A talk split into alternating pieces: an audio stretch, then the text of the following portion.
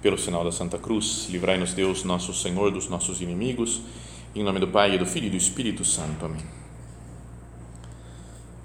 Meu Senhor e meu Deus, creio firmemente que estás aqui, que me vês, que me ouves. Adoro-te com profunda reverência. Peço-te perdão dos meus pecados e graça para fazer com fruto este tempo de oração minha Mãe Imaculada, São José, meu Pai e Senhor, meu anjo da guarda, intercedei por mim.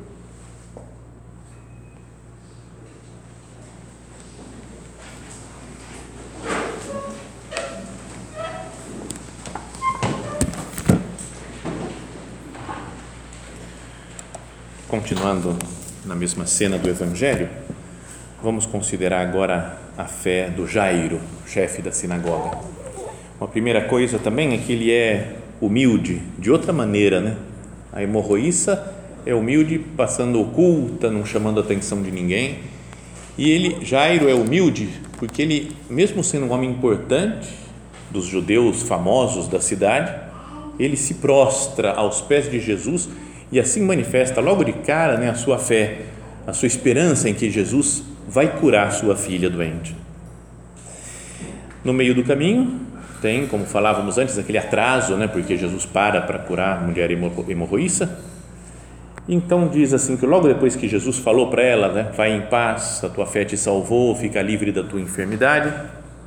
Continua a Sagrada Escritura dizendo: enquanto ainda estava falando, chegaram alguns da casa do chefe da sinagoga, dizendo. Então eles estavam na sinagoga, talvez estavam indo para casa e daí o pessoal, os parentes, gente que estava lá na casa, veio e se encontrou no meio do caminho e disseram: Tua filha morreu, por que ainda incomodas o mestre?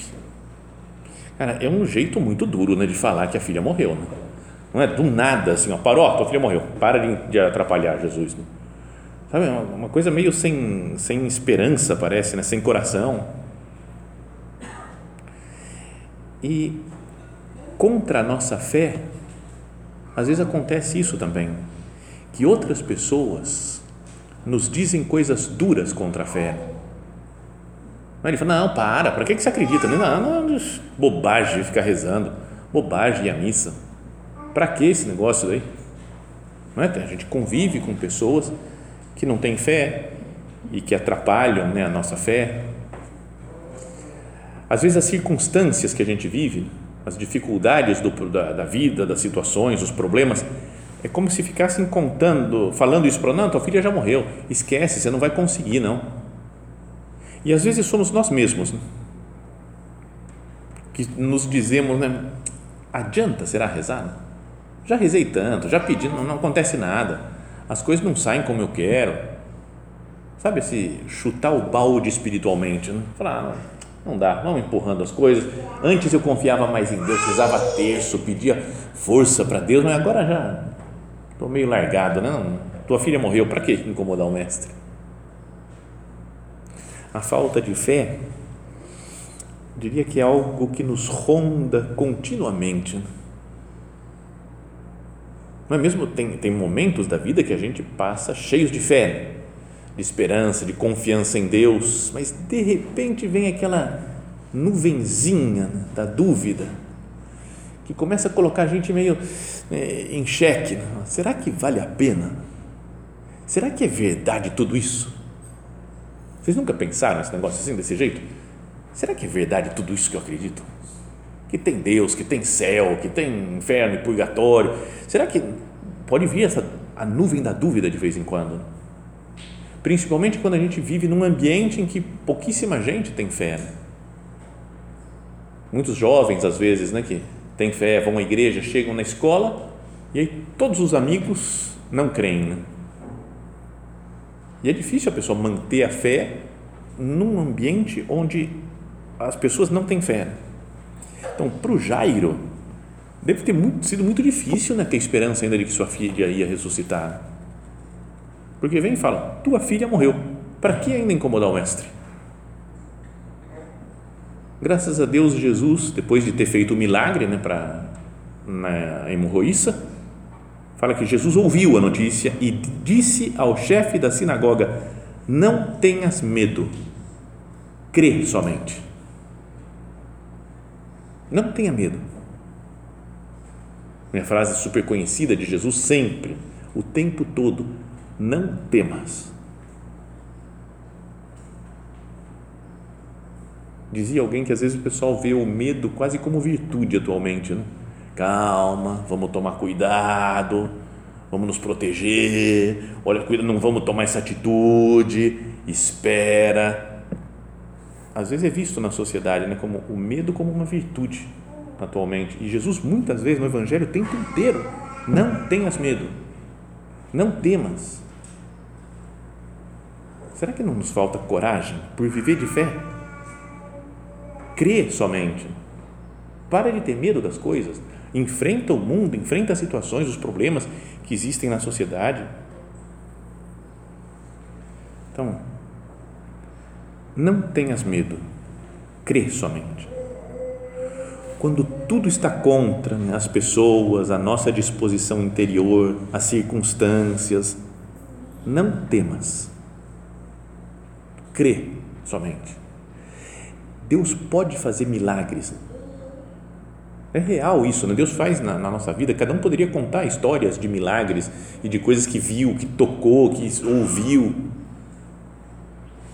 Queria contar de novo, perdão que seja repetida a história, mas é que é que sempre que tem que dar uma meditação sobre a fé, eu tenho que falar da minha avó. Desculpa, perdão, mas minha avó era demais. Né? Já morreu faz anos, faz uns 20 anos mais ou menos, quase que ela morreu mas ela era muito show. Morreu com quase 100 anos, torcia para Ponte Preta também, como eu, então a gente falava da Ponte Preta, sabe? Uma velhinha com 100 anos falando de futebol, acompanhava os jogos, falava: Vamos tomar uma, uma pinguinha agora? Quer tomar uma cerveja comigo? Então, sabe, era, era do bem, era brava, mulher firme, brava, mas era, era demais. E rezava era inacreditável, né? como ela rezava e rezava, rezava, rezava e conseguia, muitas graças foi conseguindo. Então, a história já que já falei, né, conhecida, é, é que ela, quando se casou, casou com um homem que parecia ser um homem bom, apaixonado por ela, mas que depois, com o passar do tempo, foi abandonando a fé, virou um espírita convicto e começou a perseguir minha avó, né? a fé dela então não queria que desse, desse formação para os filhos. E ela dava aulas de doutrina, de catequese escondido, ia preparando escondido os filhos para a primeira comunhão. Então foi assim, e, mas daí ele começou a chegar, chegou a ser violento com ela. Né? E começou a bater nela cada vez que ela falava alguma coisa de Deus. E uma das vezes ainda deu uma surra nela, ela ficou caída no chão eu imagino com sangue escorrendo da boca, assim para ficar mais legal. Não sei se tinha o sangue escorrendo, né? mas deu uma surra e aí tirou um relógio de bolso que ele tinha e falou: Eu estou contando segundos para você me dizer que não é mais católica. E ela, caída do chão, falou: Você pode me cortar em pedacinhos e meus pedacinhos dirão: Eu sou católica. Cara, então ela não, ela não amaciava, não, também, né? enfrentava as coisas. Bom, depois ela ficou grávida né, uma da, da, foi a última gravidez dela, já tinha 45 anos, por aí mais ou menos. E, e aí o meu avô falou: Esse daqui nós não vamos batizar. Esse filho esquece.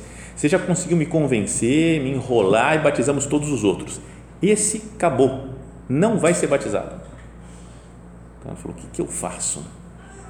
E falou: Eu vou rezar eu não sei, faltam nove meses ainda, né? faltam uns meses para ele nascer. Deus vai ter que fazer um milagre nesse tempo.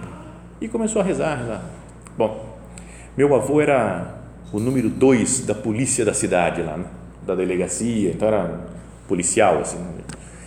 E aí o chefe dele, o número um da polícia, não sei como é que chama os termos assim, o número um da polícia, foi transferido de cidade, então ele ficou sendo por um tempo, durante a gravidez da minha avó, ficou sendo o chefe da polícia lá da cidade. Homem bravão, decidido.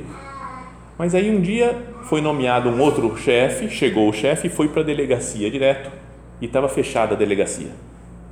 Então os vizinhos falaram: Ó, oh, tá com o número 2 da delegacia a chave que ele mora naquela rua, cidadezinha do interior, né? mora naquela rua, vai lá que ele e pede a chave para ele. Então o delegado novo foi até a casa do meu avô, só que meu avô saiu de casa e foi até a delegacia trabalhar. Como não se conheciam, pode até ter se cruzado no caminho, mas não sabia quem era quem. E aí foi embora. Então quando ele, o delegado chegou na casa do meu avô, tocou a campainha, minha avó que abriu a porta. E falou: ah, o senhor é novo delegado, ah, muito prazer, desculpa, meu, meu marido já foi para a delegacia. Se o senhor tiver a bondade de voltar para lá, já está aberto, ele está trabalhando. Pode falar, tá bom, muito obrigado pela atenção. Então, voltou para a delegacia. E ao chegar na delegacia, ele cumprimentou meu avô, dizendo: Bom dia, sou o teu novo chefe. Estou chegando aqui, vamos trabalhar. Mas antes de trabalhar, queria dizer que eu fui na tua casa e a sua mulher me recebeu muito bem, foi muito atenciosa comigo e eu reparei que ela está grávida. Então, eu vou ser o padrinho de batismo dessa criança. Não é, não é muito doido? Falou. E se for homem, vai se chamar Clóvis, como eu me chamo Clóvis. Sabe, era outros tempos, o cara devia ser mais violento ainda que meu avô, né? E meu avô voltou louco para casa. Ah, ele não podia falar não para o chefe, e aí foi batizado, era meu tio Clóvis. Bom, então, sabe, de, Deus faz uns milagres quando Ele quer. Né? Depois foi passando o tempo, meu avô continuava longe de Deus, e minha avó falou: Mas agora eu tenho que salvar ele, né? É meu marido, eu tenho que rezar por ele, ele vai se converter. E começou a rezar, rezar, rezar, rezar. Ele ficou doente, teve uma úlcera, uma coisa, foi para o hospital, estava para morrer. Minha avó no quarto rezando, de repente entrou um padre. Do nada apareceu um padre lá no, no hospital, sem chamar, sem nada. Foi lá na beira da cama, conversou baixinho com meu avô, foi conversando, conversando, ficou um tempão lá, os dois conversando. A hora que saiu, passou pela minha avó e disse: teu marido fez uma ótima confissão e foi embora. E aí ele morreu. Então você fala, cara, tá, a mulher tem poder, né? Você fala, cara, vó, reza para mim, né, vó?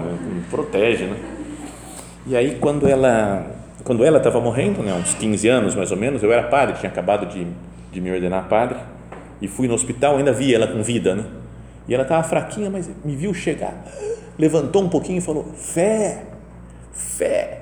Não tinha voz quase ele falou: fala para todo mundo que é importante só ter fé. Só isso, fala para todo mundo. Falei, tá bom, vou, vou falar, vou falar, descansa aí. E aí ela deitou, passou um tempinho, acho que já não falou mais nada e morreu. Então tem que obedecer minha avó, né? Ela falou que é para falar para todo mundo que o importante é ter fé. Estou falando. É o que Jesus fala, né? Não tenhas medo. Crê somente. Era tudo estava contra. Falou, tua filha morreu para que ficar ainda incomodando o mestre? Não tenhas medo, crê somente. Será que Deus não me fala isso também agora? Os problemas que eu estou passando. Não é que vai resolver tudo, né? Basta rezar que tá, tudo resolve do jeito que eu quero. As coisas são do jeito que Deus quer, sempre. Mas a minha fé não pode abrir as portas para novos milagres de Deus? Não tenhas medo, qualquer que seja a situação, não tenhas medo. Crê somente.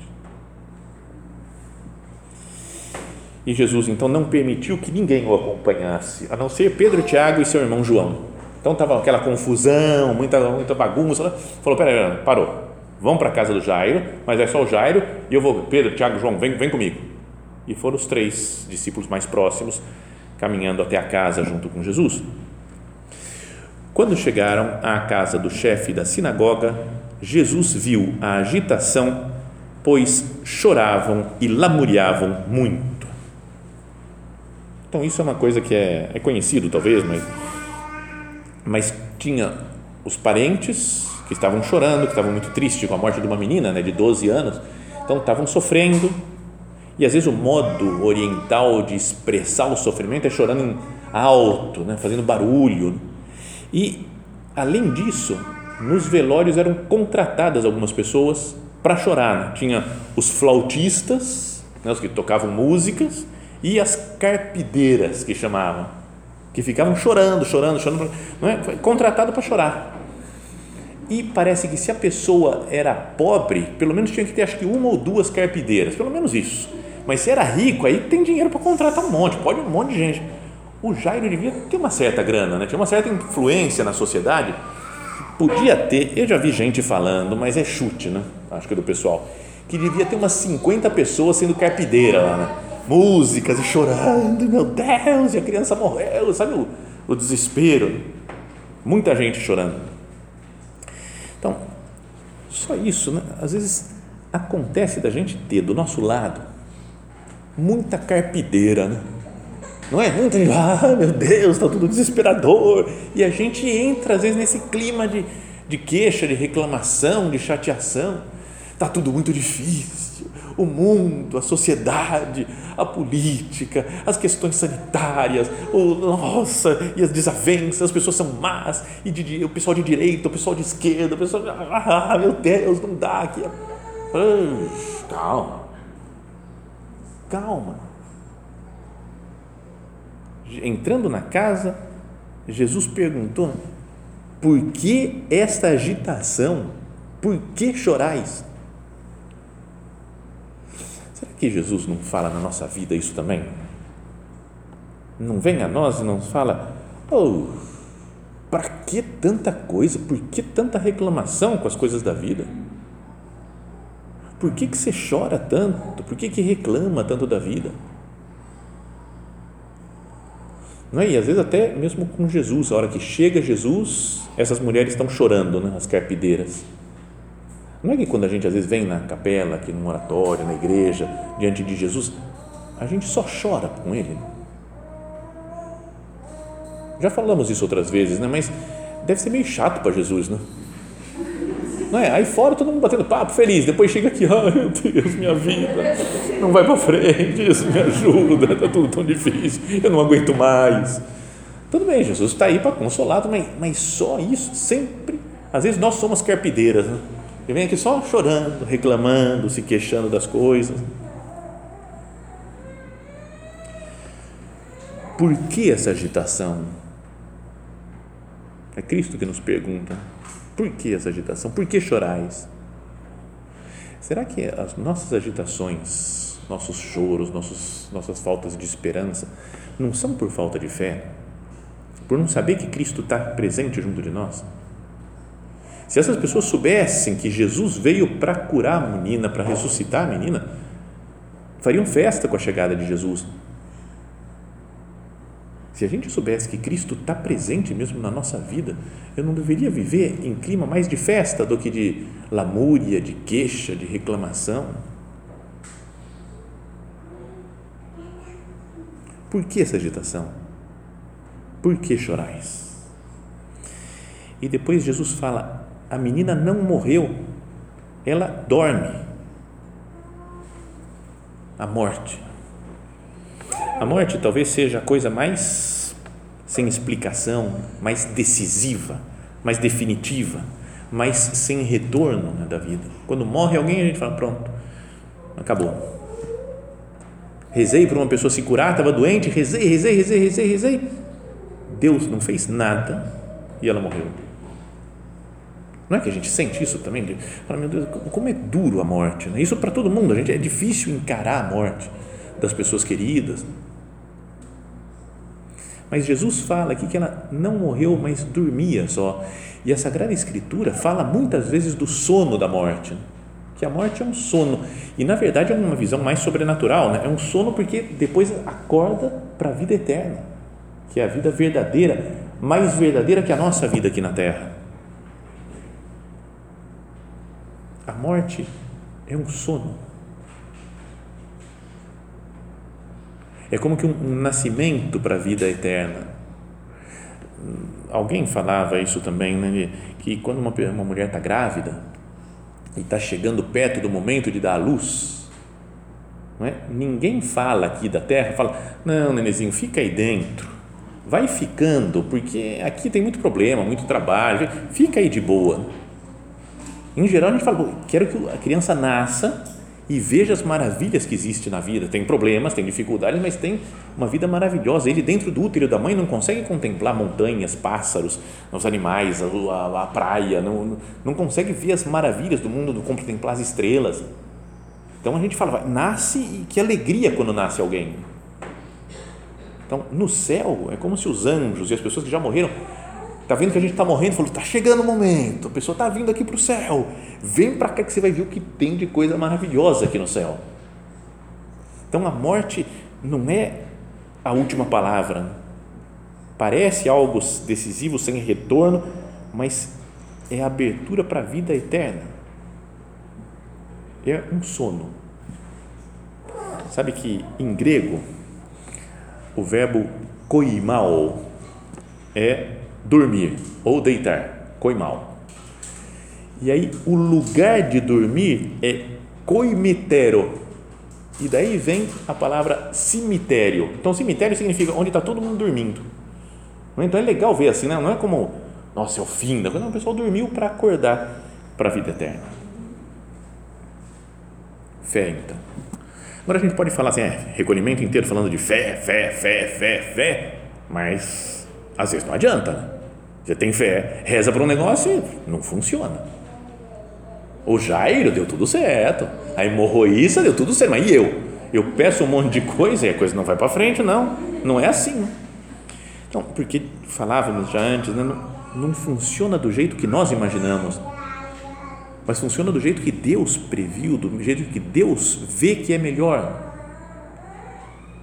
Não é como é a velha história da criancinha que quer colocar o dedo na tomada né? e a mãe não deixa e a criança fala: Nossa, por quê? Eu quero, eu estou pedindo, mãe, por favor, mãe, me deixa colocar o dedo na tomada, por favor. E a mãe fala: Não, não vai colocar. Minha mãe não, não me ouve, minha mãe não quer saber de mim. Não é, é que a mãe sabe o que é melhor para o filho? Então, Deus sabe o que é melhor para nós. É preciso ter uma visão de fé que tudo faz parte de um plano superior de Deus, até a morte. Esses dias li alguém de alguém falando, é um absurdo, né? Como imaginar umas várias lagartas, várias lagartas, assim, não sei como é que chama isso daí, mandruvá, tem outros nomes assim, tudo bem. Várias lagartas num velório de outra lagarta que está no seu casulo e aí elas carregam o caixãozinho, que é o casulo. São várias, tudo sérias, as lagartas carregando o casulinho de uma, uma lagarta que estava lá e morreu, não está mais lá. Mas ela se transformou em borboleta e a borboleta está voando lá em cima. Eu falo, cara, pessoal, eu estou aqui, eu estou voando, sou eu, eu só transformei em borboleta, coisa. Então, é meio absurdo né, o exemplo, mas para a gente pensar nisso, né, falar assim, eu, quando eu morro, eu me transformo até fala isso daí de metamorfose, né, o termo que usa na Sagrada Escritura, né, das pessoas que estão no, no céu. Bom, é, então Jesus disse: Por que esta agitação? Por que chorais? A menina não morreu, mas dorme. E começaram a zombar dele. Começaram a rir. Olha só, até a falsidade daqui sempre chamou atenção, desde que era pequeno.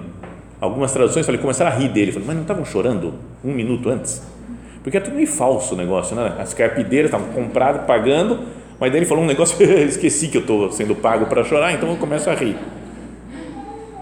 Mas é, é que muita gente zomba de quem tem fé.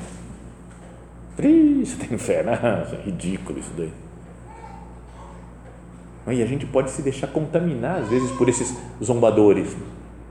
o que faz Jesus é tira todo mundo daqui Afasta de mim esses zombadores, afasta essas carpideiras e pessoal que reclama das coisas, porque eu vou realizar o um milagre.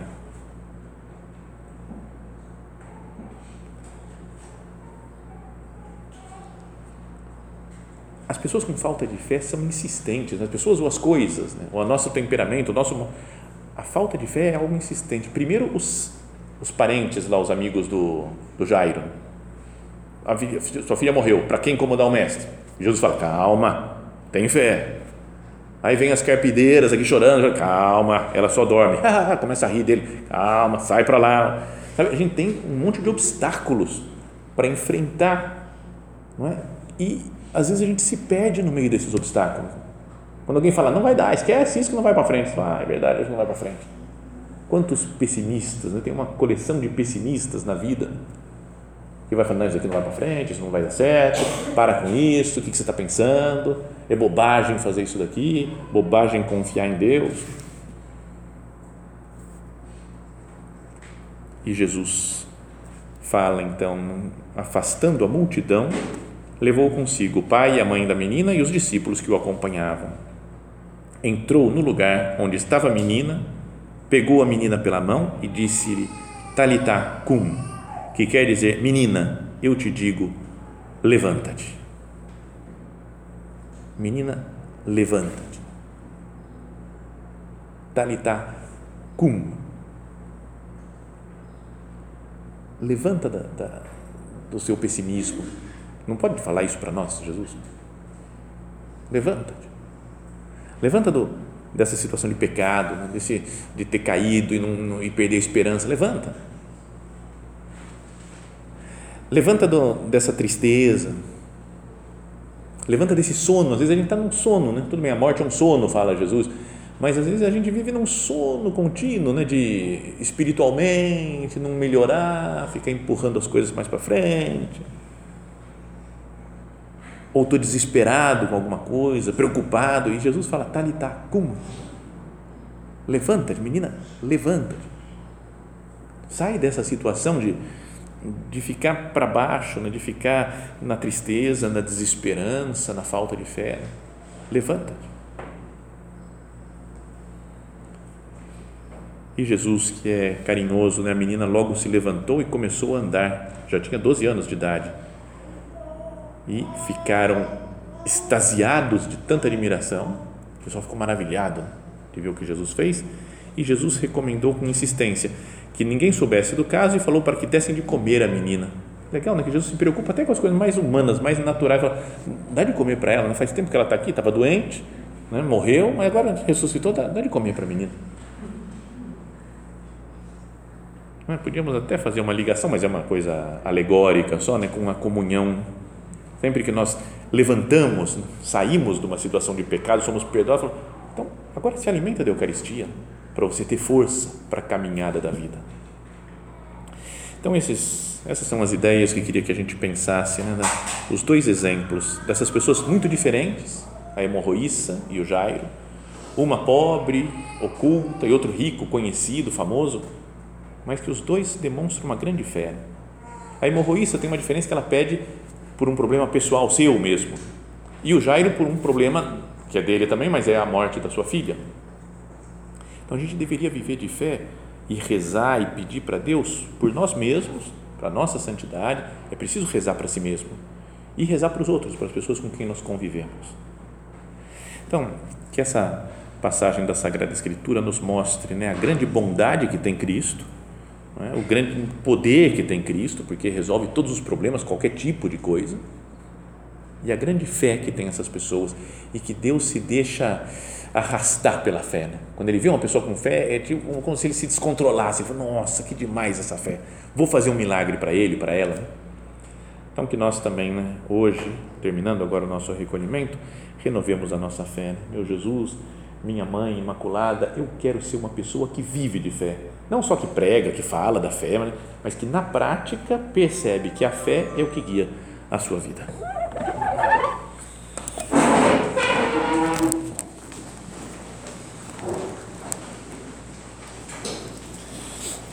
Dou-te graças, meu Deus, pelos bons propósitos, afetos e inspirações que me comunicaste nesta meditação Peço-te ajuda para os pôr em prática. Minha Mãe Imaculada, São José, meu Pai e Senhor, meu anjo da guarda, intercedei por mim.